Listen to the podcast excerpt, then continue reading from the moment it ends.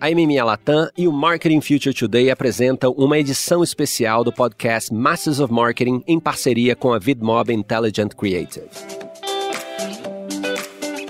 Olá, eu sou Luiz Gustavo Pacete, editor do Marketing Future Today. Neste episódio, me acompanham Fabiano Destri Lobo, da MMA Latam, e Miguel Caeiro, da VidMob, para conversarmos com Luiz Siqueira, da P&G. Gente tinha um departamento, quando eu entrei, que chamava Consumer and Market Knowledge, né? É, e hoje a gente evoluiu isso para o que a gente chama de A&I, que é Analytics and Insights. Então, como você tem um grupo de diversas funções ali, né, na natureza deles, desde TI até de conhecimento do consumidor, de brand, que estão indo atrás para entender esses, olhar esses dados todos, né? Que hoje em dia temos dados de tudo. Quase demais, é, né? Quase demais, quase demais. Mas o importante é você conseguir olhar para aquilo e ver a história que ele está te contando, né?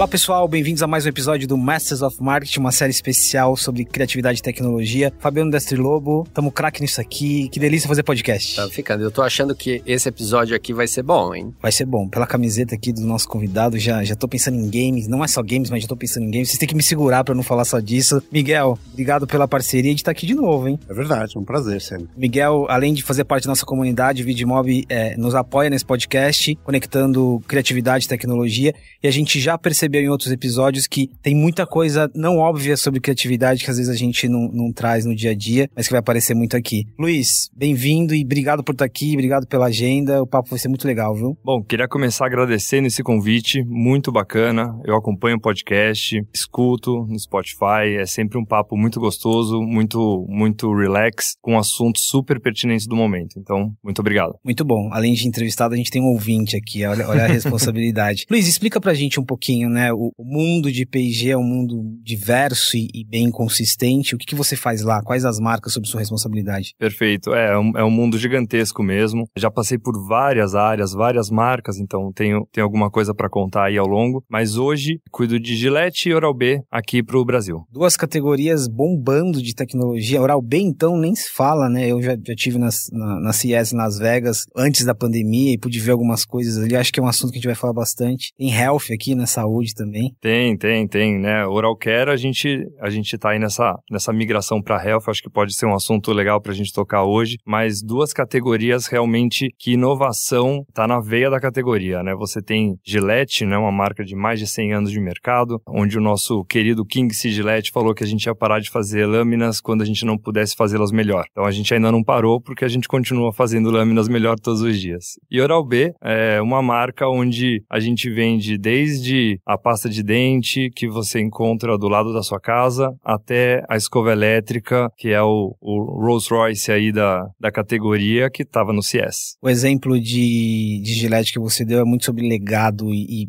força de marca, né? Olha como você traz isso muito forte. Eu vou começar diferente, ao invés de começar pelo marketing, deixa eu pegar o gancho de Oral-B e falar sobre inovação e tecnologia, assim. Como, como, vocês respiram esse ambiente hoje? E aí, aqui eu tô falando de posicionamento global, né? De testar novas tecnologias no produto. Assim, como que é isso? Olha, Oral-B é uma marca dentro da categoria da P&G que realmente essa inovação vem, vem à tona todos os dias, né? Aqui no Brasil a gente usa a marca Oral-B, mas lá fora é Crest também, né? Então, aqui no Brasil a gente tem a tecnologia de Crest e a tecnologia de Oral-B dentro de uma mesma marca. Então, como que funciona, né? A gente tem, usa, obviamente, a escala global, né? Então, somos líderes líderes aí em diversos segmentos dentro da categoria de oral care no mundo inteiro, e a gente traz isso para o Brasil, mas respeitando e conhecendo o consumidor brasileiro. Isso é super importante. Então, aqui no Brasil, nós temos um dos oito centros de inovações do mundo, da P&G fica aqui, aqui em Louveira, onde lá a gente tem um grupo de cientistas, a gente tem um grupo de dentistas, e a gente vai aprender as dores do consumidor. O que, que ele está precisando, o que, que para ele é diferente, o que para ele vai fazer com que ele torne a saúde bucal melhor. E a gente faz esse desenvolvimento aqui aqui e testa conceitos, produtos e tudo mais. E a gente já tem aí no histórico vários produtos que começaram aqui no Brasil e foram expandidos aí para o resto do mundo. Luiz, uma dúvida. Às vezes a gente separa, né, o P&D, pesquisa e desenvolvimento, mas hoje a conversa está muito integrada. Quando fala de transformação digital, digitalização,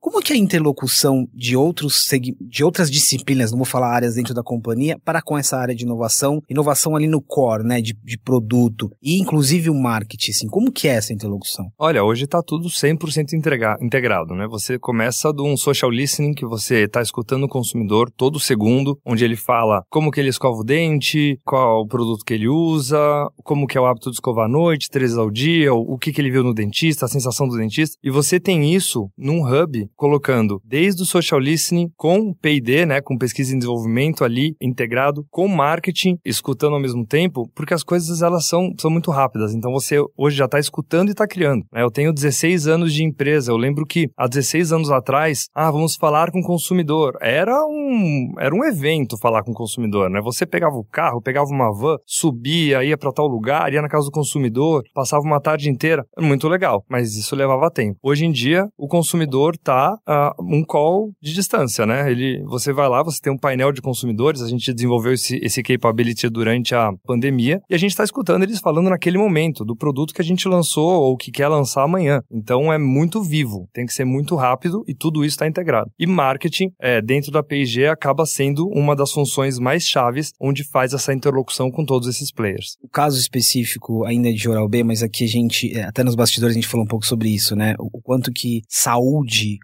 a saúde, o cuidado pessoal mudou o foco, né? O Fabiano, em vários episódios aqui, quando a gente entrevista até pessoas desse segmento, é, é impressionante a escala, a proporção. Que aprendizado que vocês tiveram, que ainda na mesma linha, né? De um segmento saúde, cuidado pessoal, a mudança na forma como a gente enxergou, passou a enxergar o corpo, como que vocês sentiram isso? Olha, isso ficou muito evidente, né? É, principalmente agora durante a pandemia, o que a gente viu do consumidor é que não é que novos hábitos cresceram, mas os hábitos eles se intensificaram, né? O consumidor brasileiro, por exemplo, não sei se vocês sabem, mas é o consumidor que mais escova o dente no mundo, né? Não, não tem, não tem ninguém que escova o dente três vezes ao dia que nem o brasileiro. A gente é duas vezes a média global, né? O Brasil é o lugar que tem mais dentista no mundo. Então, estou comparando isso com países de é, 200, 300, 400 milhões de habitantes, a gente tem mais dentistas. Então, o que aconteceu na, na pandemia? Todo esse cuidado com a saúde intensificou muito. Então, o consumidor ele começou a olhar para dentro e falar assim: meu, como que eu consigo ter aqui na minha casa o melhor cuidado possível? Como que eu consigo ter a minha melhor saúde bucal? E o consumidor já começou a entender que saúde bucal e saúde do corpo também estão interligados. Né? Você também tem hoje produtos de alta tecnologia, desde uma pasta de dente, onde nos anos 60 era, uma, era o flúor, né? Foi a grande inovação é, da pasta de dente. Hoje a gente já tem tecnologias muito superiores, né? Que vão atrás de bactérias e tal. Então o consumidor ele começou a entender isso, começou a entender é, que ele se cuidar, ele está cuidando do corpo e com isso, né? Na pandemia ficou muito evidente a importância desse cuidado. É conscientização, é, não é só consumo, né? É, é mudança de uma forma muito mais concreta. E eu acho que tem um ponto interessante também. Eu sou um puta cagão, muito cagão. Então, putz, eu sou tipo, pessoa vai tirar sangue, eu tiro sangue com a mesma pessoa. Vou no dentista, vou no mesmo dentista. Eu acho que o dentista, ele também deu uma evoluída nesse sentido de começar a te indicar a pasta de dente certa para você ou o tipo de escovação certa para você. E aí eu fico pensando, ele também é um consumidor, né? Ou ele pelo menos influencia o consumidor. Nesse processo de inovação que vocês têm, vocês trabalham também esse relacionamento com os dentistas? Como é isso? Essencial, essencial. Bom, primeiro que a marca Oral-B, ela nasceu de um dentista, o Dr. Hudson, né? Que ele tinha essa paixão por desenvolver cerdas onde elas onde a, a cerda pudesse eliminar bactérias, eliminar a placa e ao mesmo tempo ser suave com a gengiva. E a gente leva isso no nosso coração até hoje. Então, a nossa inovação, ela nasce e todo o processo de inovação acontece junto com o dentista. Então, é, como eu falei, no nosso centro de inovação nós temos dentistas lá, nós temos outros dentistas parceiros e a gente vai desenvolvendo junto com ele. Porque você tem que ter, obviamente, o aval, a recomendação do dentista, ele é um influenciador super importante para a categoria, se não o mais importante para a categoria que a gente respeita e tem no nosso coração, mas também tem o hábito do consumidor, né? Então, como é que o consumidor vai usar aquele produto? Então, um, um exemplo claro desse são são as escovas elétricas, né? As escovas elétricas, que é um segmento que foi um dos segmentos que explodiu na pandemia. Ele, no Brasil ainda pouco se falava disso e você já começa a ver isso muito mais presente nos lares dos consumidores brasileiros. No resto do mundo já é super difundido, onde a base dela é muito focada na recomendação do dentista. Né? Pega uma escova elétrica e para para pensar no que o dentista te recomendou, né? Quando você vai no dentista, ele recomenda, olha, use aquela cabeça pequena, por quê? Para chegar nos dentes mais fundo. Usa aquela cerda suave, a cabeça redonda, é o mesmo é o mesmo redondo que ele usa quando ele faz a sua limpeza. A nossa escova elétrica tem todos esses atributos. Então... E, ficou, e ficou mais acessível também, né? Bem mais acessível. Eu, eu já uso escova elétrica há muitos anos, por recomendação do, do dentista, e é impressionante a diferença que isso faz na, na, na, tua vida. Outra coisa também é o fio dental, né? Que é uma coisa que eu tenho impressão que só brasileiro usa. Eu viajo o mundo inteiro, eu nunca vi ninguém com fio dental. Você entra no banheiro, você vê o cara usando fio dental, em qualquer lugar, pode apostar, é latino-americano. Eu não sei porquê, também tenha uma relação com isso aí. É. Curiosidades, né? Almanac, não, momento almanac do momento, podcast. Momento almanac total, porque eu realmente. E você roubou o que eu sempre falo. Eu sempre falo para todo mundo. Vai, você tá fora do Brasil, viu alguém escovando o dente em lugar público, pode falar português. É brasileiro. Total, Não total, existe, total. não existe. É brasileiro. Miguel, eu tô aqui, eu tô pensando. Você viu que todos nós é, devemos ser heavy users, né? Mas o Fabiano tem, tem, tem uma conexão muito forte. Ele já com... tá no nível é, ideal, tá é. ótimo, Fabiano. ô, ô, Miguel, eu, eu tava pensando, assim, é, ouvindo muito dessa conversa e lembrando um pouco das vivências que eu tive com o Vidmob, não só dos parceiros e empresas de bens de consumo de você, de cuidados pessoais, mas também até laboratórios, né? Vocês têm um desafio ali na ponta, que às vezes é levar um conteúdo que tem a ver com um produto funcional, né? Que tem a ver com chamar a atenção das pessoas, mas, mas também explicar um produto, né? Você também viveu isso que a gente tá falando aqui do, do boom de saúde, cuidados pessoais. Total. Essa paixão, esse recentrar no consumidor, entender a jornada, começando pelo listening, envolvendo toda a empresa. Inovação deixou de ser um departamento, passou a ser todo mundo. Isso é uma realidade do mundo. Então não tem como fugir disso. E, e a área que nós tocamos, que é a criatividade, ela tem que refletir isso. Então, ela tem que refletir esse engajamento com esse consumidor, que ele não é novo, ele só está mais transparente para a gente. Só que ao ser mais transparente, ele é mais complexo. Ele exige uma atenção redobrada, exige um acompanhamento. E como o Luiz bem falava, ele adotou comportamentos e rotinas nesse período de pandemia, que não é o mesmo quando você vai de férias e volta passado um mês, e, ah, pô, demora a voltar à tua rotina anterior. Não, dois anos é muito tempo. Você sedimentou rotinas, você enraizou comportamentos. Então isso muda muito o teu comportamento enquanto pessoa, enquanto membro de família, enquanto trabalhador. Isso tudo reflete em qualquer categoria que você pense, qualquer vertical de negócio e muito mais nas que tem a ver com hábito de higiene, hábito de cuidado pessoal. A forma como você comunica isso também mudou. Porque, mais uma vez, a gente deixou de impactar o carinha lá no, no, no intervalo da novela e tem que ir onde ele está hoje. E onde ele está hoje mudou muito. Ele hoje está em várias telas, em vários, várias interações, e você precisa saber qual o horário, qual o momento que deve interagir com a tua mensagem e como. E esse como não é, não pode mais ser um achismo, tem que ser baseado em informação, em dados. Então a gente precisa entender qual a mensagem que a Gillette, a gente fez um trabalho com a Gillette incrível na Argentina, precisamente para saber uma marca que tem o privilégio, eu diria, primordial para qualquer marqueteiro, que é ser sinônimo de categoria. Uma marca que é sinônimo de categoria é uma baita responsabilidade. Então, como você consegue continuar evoluindo essa lâmina depois de lâmina depois de lâmina para aquela geração que hoje já não, é, já não pode mais falar que é para homem, né? Então, como você faz essa comunicação? Você tem que basear em dados. Como é que a tua informação está impactando o teu público? Qual o call to action que está funcionando? Qual que não está? Qual a mensagem que funciona? Qual que não funciona? E isso, quando você tem dados funcionando e pegando, não, deixa, sem deixar de olhar para a camiseta do Luiz, com o Gillette, a gente, quando a gente bota dados para funcionar, o resultado dispara assim, endoidado. Não é porque o marqueteiro, ou a agência, ou o criativo foi melhor. Não, é porque tinha mais informação. E essa informação, ela traz essa proximidade, ela traz a, a gente costuma brincar que os dados são a intimidade com o consumidor. É, eu, a gente acredita muito nisso, que é você ter o dado, né? Então você ir lá e ter a informação e como você transforma esse dado em insight.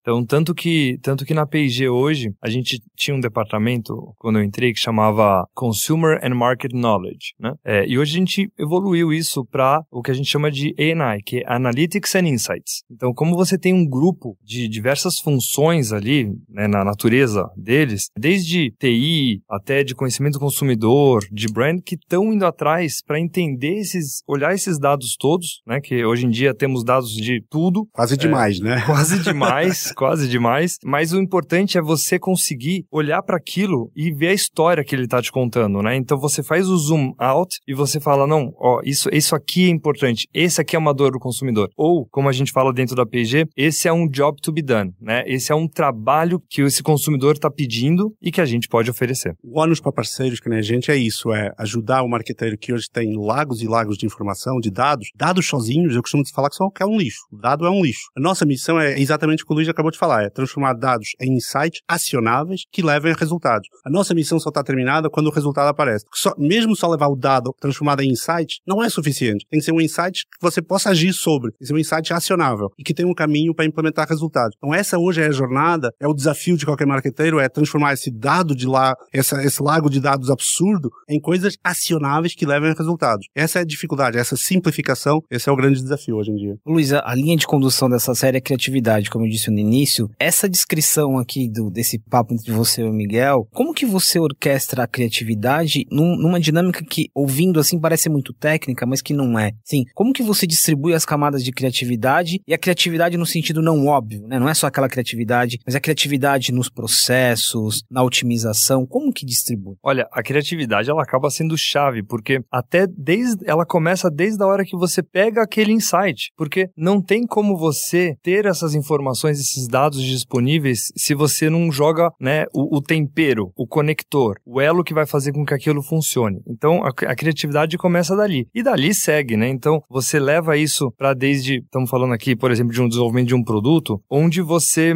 usa elementos que estão ali para comunicar melhor com o consumidor. Vou te dar um exemplo. Estávamos aqui no Brasil, esse foi, esse foi, um produto, inclusive, de escala global que nasceu aqui do consumidor brasileiro. Era uma pasta de dente. Realmente era, era o ápice da, do que você poderia ter de saúde bucal. Assim. É um produto que, tecnicamente, enfim, não, vou entrar no detalhe, mas ele, cons ele consegue matar a bactéria onde ele é menor do que é, o glóbulo que nós temos no sangue. Então, ele consegue entrar em lugares para pegar a bactéria, inutilizar essa bactéria e ainda proteger a área para que você tenha uma boca realmente saudável. Como que você explica isso para um consumidor em dois segundos numa gôndola de farmácia, né? Assim, então é aquela hora que o, o vem com uma ideia e fala assim, nossa, isso é incrível. E o consumidor precisa disso? Por quê? Porque ele realmente quer melhorar o standard de saúde bucal dele. Bom, depois de muita pesquisa, insights e tal, aí é onde vem a simplicidade. Você tem que, de uma maneira simples, poder voltar para o consumidor. A gente lançou aqui no Brasil a Oral-B Detox. Por quê? A gente emprestou um conceito que estava no mercado de outra coisa, mas o consumidor entendia. Na hora que a gente falava assim, não, é o detox, mina 99,9% das bactérias e vai levar a sua saúde bucal para outro nível. Aí é a hora que a cri criatividade entra e você, mas ela vai durante todo o processo. Né? De novo, aqui a gente está falando de, da aplicação no produto, né, na, na, na descrição o detox aqui, ele só surgiu por causa de muita informação, né? Também tá baseado em algo concreto, né? Com certeza. Mas o ahá é essa simplicidade no final, porque você só consegue chegar nesse nível de simplicidade se você lá do começo teve um entendimento profundo de todo o processo, desde o consumidor, do produto, de como que ele age, de como que ele funciona, de qual que é o job to be done que ele vai fazer para esse consumidor, e aí você consegue deixar simples no final. Quem vê no final a embalagem na, na farmácia hoje de Oral B Detox, incrível incrível, é um ótimo produto, lindo, maravilhoso, tá um sucesso, mas não sabe todo o processo criativo, que era o seu ponto, que levou a chegar nesse, nesse, é, nesse a, sim, a, simplicidade dá muito trabalho, né? E, e, e o, o, que o paciente falava é transformar a tecnologia em algo muito tangível. E eu, eu sempre uso um exemplo, e vou até fugir das categorias do Luiz para não, não cometer nenhum crime de lesa pátria. Imagina aquele comprimido de dor de cabeça que você tomou toda a tua vida. E toda a tua vida, esse comprimido de dor de cabeça teve uma narrativa criativa, que era, você começa com uma baita dor de cabeça, toma o comprimido e termina brincando com o teu filho no jardim. Durante décadas, a televisão, o grande ecrã, nos vendeu isso. Você vai para o digital, isso simplesmente não funciona. Essa narrativa não funciona. Por quê? Porque no digital tem um negocinho chamado dedo do inferno, que é esse nosso dedinho aqui, que faz um scroll de mais de 300 metros por dia no teu celular. E para esse dedo parar no teu comercial, na tua mensagem, no, no, no, teu conteúdo, algo tem que acontecer no teu cérebro. Se a tua comunicação começar com cenas de dor, de sofrimento, cenas feias até esteticamente, simplesmente o dedo não vai parar. Então, coisas tão simples que você tem que fazer é mudar o ar arco narrativo. Você começa, cara, brincando com o filho no jardim, porque tu como, tomou o comprimido, senão teria como uma baita dor de cabeça. É a diferença você performar, tipo, 600% acima em CTR ou em, ou em awareness versus jogar o dinheiro no lixo. Então, às vezes não é tipo, ah, vamos fazer uma revolução. Não, é entender o cérebro do teu consumidor, em que plataforma, em que momento do dia ele está. Então, isso é tecnologia funcionando de forma muito tangível, muito prática. Tô ouvindo o Miguel falar e eu tô lembrando do desafio da gôndola, do desafio lá da farmácia que você narrou. O desafio do Miguel. Do Miguel não, né? O desafio aqui também é, é no TikTok, né? É na, na plataforma que tem essa, essa dinâmica. Com certeza, eu acho que esse é um dos maiores desafios. É, enfim, voltando, né? Se eu pegar marketing de 20 anos atrás, né? O marqueteiro ele fazia, ele fazia o comercial ali da, da televisão, ele escolhia uma frase bonita para colocar no supermercado, estavam, o jogo tava, tava acontecendo, Target, entendeu? target dona de casa BC1, Ah, 64. E vamos embora. Vamos E coloca, e coloca na novela na novela das oito que eu vou atingir 50 milhões de pessoas no primeiro episódio e vamos embora. Agora, isso é completamente diferente, né? Assim, eu fui acompanhando muito essa transformação na P&G ao longo do tempo, onde hoje o marketing não entrega mais um, uma peça de comunicação, a gente entrega um ambiente. Por que Um- ambiente? Um Porque enxoval, né? um enxoval, mas é as- com possibilidades e o mais legal é que esse enxoval, na hora da execução, ele ainda vai mudar, porque ele vai passar na mão de pessoas que estão ali na ponta, fazendo aquele post ou aquele vídeo do TikTok que talvez nem, nem tinha sido previsto lá no começo, mas foi escutando o consumidor, interagindo com ele que aconteceu. Então, para você conseguir fazer isso, é mantendo uma consistência, né? Porque também a, a marca, ela, ela tem um ambiente onde ela vive, ela tem os seus, seu, o equity da marca, né? O, as coisas que ela, que ela acredita e tal. Então, como é que você faz isso ao longo desse processo? Isso é interessantíssimo o que aconteceu em marketing nos últimos anos.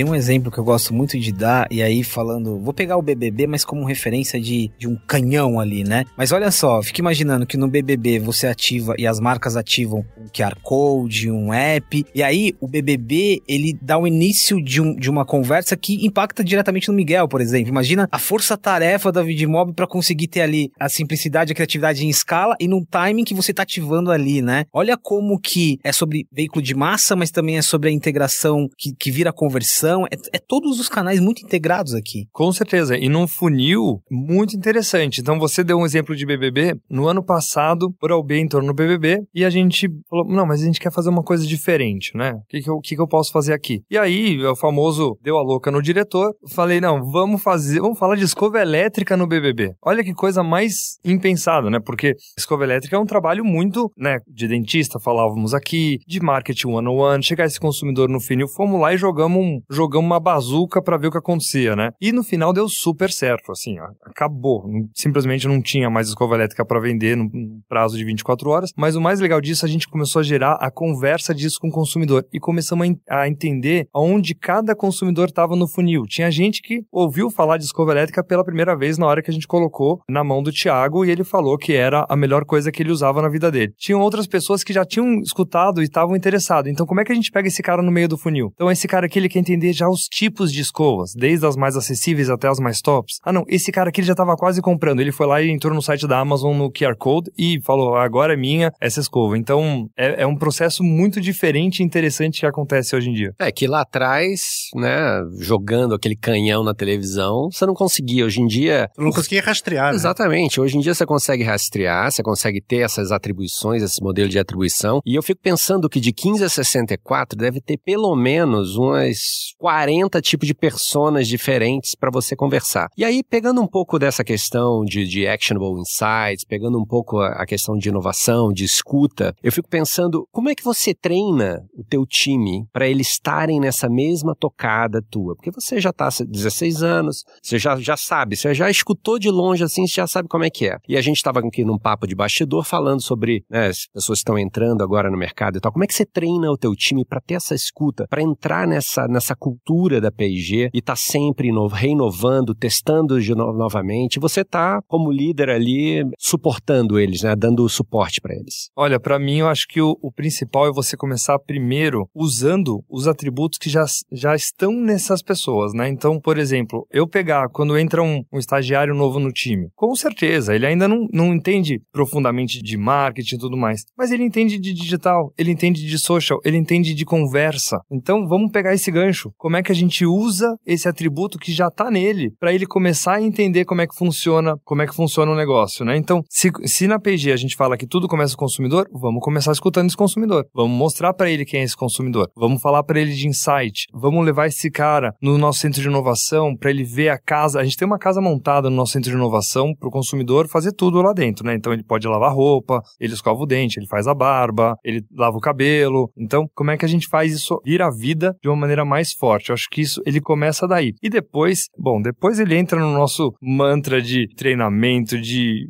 de comunicação, que eu, eu falo assim que é uma, é uma universidade, é um MBA, né? A gente tem os nossos, os nossos funcionários, eu estou há 16 anos, porque a gente acredita muito na promoção de dentro, que a gente fala, né? Então, por exemplo, meus, os meus chefes, eu sei que a probabilidade deles serem pessoas que vieram da P&G é de 99,9%. Então, não tem como a gente ter uma organização inteira que veio de dentro se a gente não tá um treinamento, se a gente não tem esse coach. Então, isso é muito legal, porque você acaba fazendo com que os líderes vão ser mentores de, dos mais novos, vão ter mentoria reversa também, mas vão ser mentores, vão ajudar, vão dar coaching, vão, enfim, tem todo um ecossistema preparado para isso. Aqui é uma característica importante de P&G, de cultura corporativa, né? 16 anos e, e muitos dos profissionais ali têm essa, né, essa trajetória. Você olha no LinkedIn ali é P&G em vários aspectos. Qual que é o desafio aqui que você estar tanto tempo numa companhia e você deixou muito claro aqui a importância dessa cultura, esse ecossistema. Mas qual o desafio para você não ficar numa zona de conforto? Você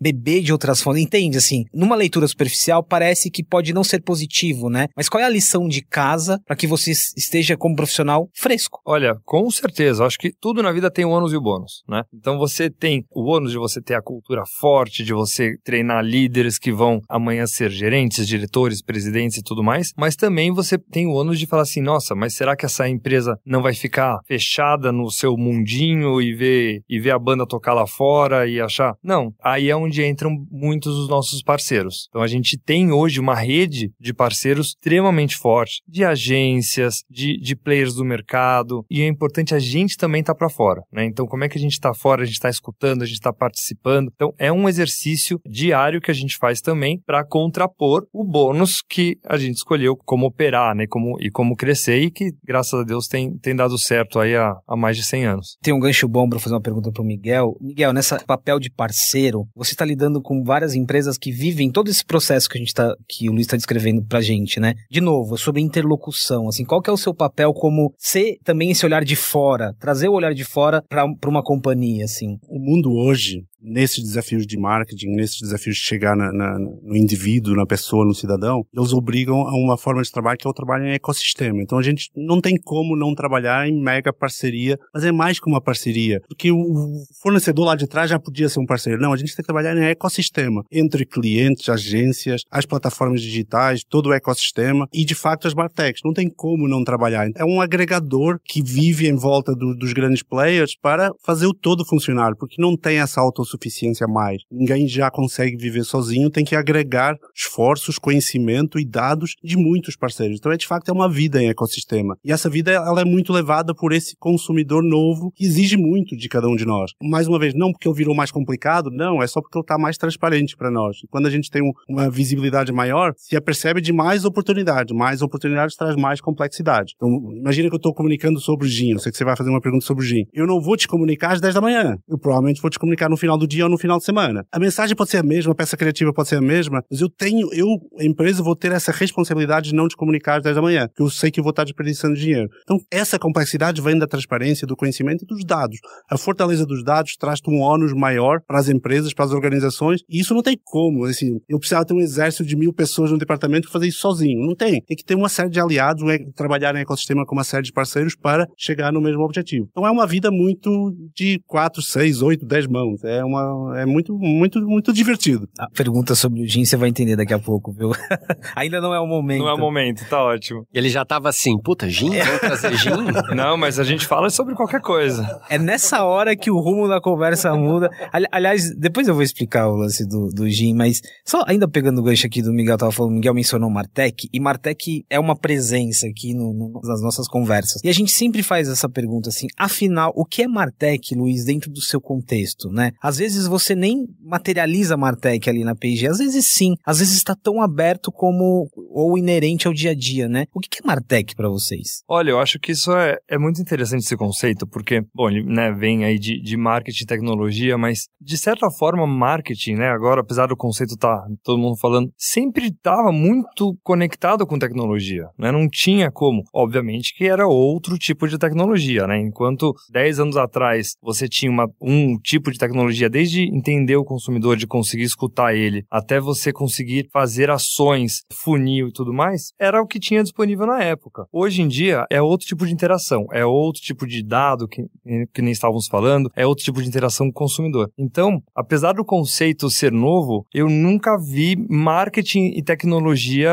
separados, né? Óbvio que agora, nos dias de hoje, tem outro tipo de desafio, né? Então, por exemplo, ganhei no meu time, dentro do time de marketing, não fora, dentro, uma pessoa de tecnologia. Ah, cara, isso é muito interessante, porque é aquela coisa que você fala assim, nossa, eu vou ter uma pessoa de tecnologia no meu time. Ah, legal, bacana. E quando essa pessoa chega, como que você lidera isso, né? Porque assim, você fala assim, não, eu, como marketing, eu consigo liderar pessoas de marketing, pessoas de vendas, de finanças, de logística, tudo mais. E tecnologia? Que, como é que esse cara faz? Como é que ele opera? O que, que é uma entrega desse cara, né? Então, abrem-se outros desafios aí que tem hoje em dia, mas, mas eu acho que isso é que, é que é a diversão do marketing, né? Nunca tá parado, tá sempre aprendendo e inovando. Tem um insight aqui para pessoa do Luiz agora. É, é, de novo, é sobre liderança. Esse lugar de vulnerabilidade, por exemplo, o exemplo que você deu da tecnologia, né? Mas a gente tá falando de tantos outros conceitos, né? Acho que games para vocês já, já é muito comum, mas NFT, metaverso, como que é uma liderança se preparar para um mundo que é cada vez mais múltiplo, assim? A conversa tá sobre, é sobre tecnologia, mas amanhã pode ser sobre blockchain. Você vai ter alguém na equipe de blockchain, né? Como que é esse lugar do líder? Cara, eu acho que esse lugar ele começa com um líder extremamente humilde. Não tem como não começar dali, porque você não sabe. Essa é a verdade. A verdade é que você não sabe. Você sabe operar como líder, você sabe muito bem a estratégia da sua marca, você sabe o que, que você quer, você sabe qual é a dor desse consumidor, você sabe isso. Mas como que você opera aquilo, isso é uma coisa completamente nova. Então, é, eu acho que o papel do líder é, primeiro, ele tá numa, numa posição de aprendizado, de querer entender a fundo, de uma posição humilde, onde você fala pro cara, fala assim, olha, bora fazer um trabalho conjunto aqui. Eu vou te ajudar, eu vou abrir as portas, eu sei como é que esse negócio funciona, como essa empresa funciona, e você sabe como é que a banda toca. Então, vamos junto trabalhar onde vai ter até uma mentoria reversa, né? Onde eu vou aprender com você. Então, cara, que livros que eu leio, o que, que eu escuto, o que, que eu assisto, para que a gente possa operar junto. Então, acho que a parte da liderança aí, ela joga um, um outro papel além do líder normal, vai, digamos assim, do dia a dia. que o Miguel falou de ecossistema, tá muito na minha cabeça isso, né? É o ecossistema trabalhando com quem tá fora, trabalhando com quem tá dentro. Essa ideia de ecossistema acho que define muito a nossa conversa hoje, né? De integração. Ah, com certeza. Eu acho que hoje em dia, esses pequenos ecossistemas, eles vão se, eles vão se formando dentro da empresa, né? Então, desde o ecossistema que a gente começou no, no comecinho do podcast para aprender sobre um produto, esse outro onde a gente, como é que a gente usa a tecnologia a nosso favor para colocar, para ter um funil, para otimizar, para prestar um melhor serviço para o consumidor, né? No final é isso que a gente está. Então, com certeza esses ecossistemas eles vão entrando na empresa de uma forma circular e conectando um no outro. E o líder tem que tem que sambar nessa corda toda, né? Total. Eu acho que tem um tema que é hoje em dia está muito em voga alguns conceitos e graças a Deus e bem para a generalidade da população. Mas grandes empresas centenárias já mostraram por necessidade e por aprendizagem até dos próprios erros a lidar com isso muito antes de eles virarem moda, que é o tema da diversidade. A diversidade, se, se ela não fizesse parte enraizada do marketing de grandes companhias como a P&G, ela não teria a preocupação com a higiene feminina, ah, ela não teria a preocupação de lidar com determinados temas e ela não permitiria ela hoje ter, estar tão robusta nesse mundo tão transparente hoje. Então, esses temas, por exemplo, diversidade é um, é um tema que ele faz parte enraizada de qualquer departamento de marketing de uma P&G. Isso é uma coisa que respira, transpira com uma naturalidade que é muito potente. A gente vê hoje a bela startup e a empresa mais, mais moderninha tentando chegar lá. A gente às vezes olha para essas empresas centenárias, porque eles fizeram isso na porque foi preciso. Não é porque estava na modinha, é porque foi preciso. Isso é muito potente. E de fato, essa transformação, quando você olha, a gente conhece essas empresas, você há 16 anos lá, há tanto tempo, é incrível o que, o que esses gigantes se adaptaram ao mundo de hoje. E que, porque é muito difícil mudar esse, essas empresas tão grandes. E eles fizeram isso de uma forma brilhante. Então, isso é, é, é pauta porque tem que ser, mas é pauta na realidade. Ou seja, eles usufruem dessa realidade hoje. Isso é patente na criatividade, no produto, na logística, na fábrica. No... Isso é muito bacana. Isso eu acho que é o, é o consumidor reinando de verdade, né? Ah, com certeza. Não, não tem como você falar que você entende o consumidor, que você está escutando esse consumidor, quando você tem dentro da sua empresa apenas homens brancos de terno trabalhando, né? E o consumidor da classe C? E o consumidor da pele preta, né? Ele, cara, esse cara tem uma barba diferente. É, é outro, é outro tipo de, de função que a gente precisa fazer ali. Ou mesmo a mulher, né? A gente tem falado muito isso nos últimos anos.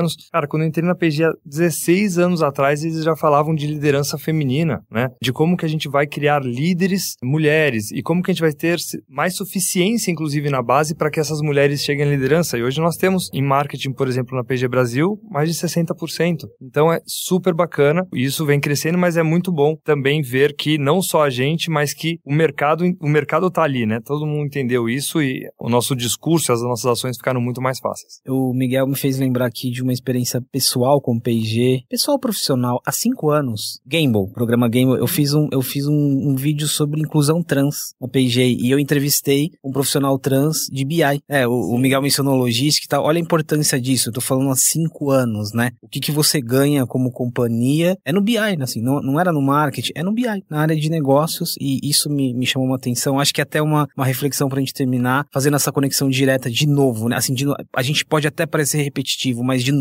a base de Martech, a base do marketing dos dados é diversidade em todos os seus aspectos. Né? Ah, não tem a menor sombra de dúvida nisso. Os dados são diversos, né? Porque, não, porque nós não seremos. Então, é você ir lá, entender e vasculhar mesmo, pegar os detalhes e voltar de uma. Eu, eu volto ao ponto de voltar com uma ideia simples, né? Voltar com uma ideia simples, onde você tem um, um entendimento profundo daquele dado, que na verdade é o, é o insight. Fabiano, quer fazer o Next Gen? Cara, não, não quero fazer não. Eu falei que ia ser um bom episódio, né? Pô, o cara tá com a camisa 10, cara, né? O cara tá com a camisa 10, era óbvio.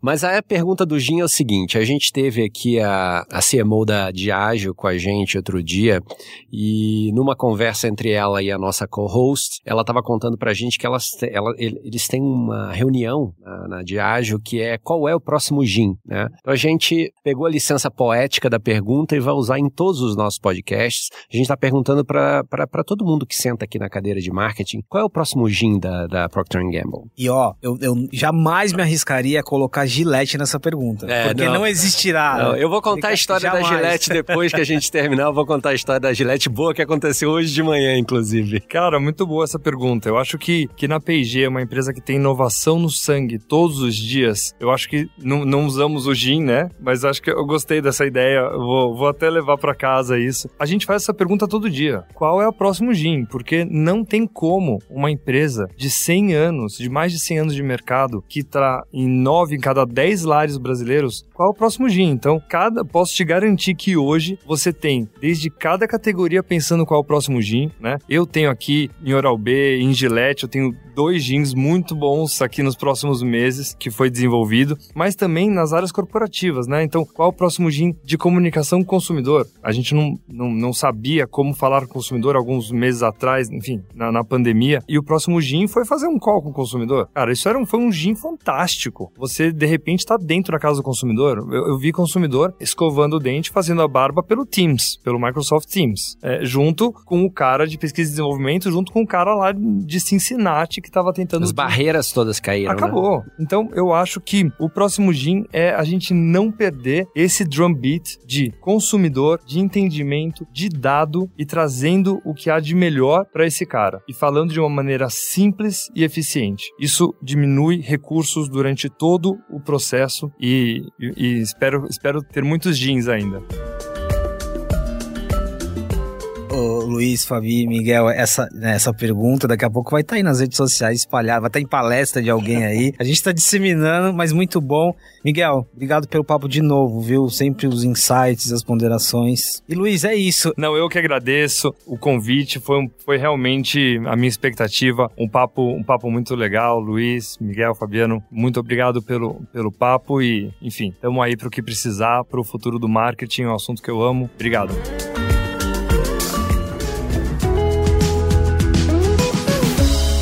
Acompanhe outros episódios do Masters of Marketing nas principais plataformas de áudio e conheça nosso conteúdo também no marketingfuturetoday.com.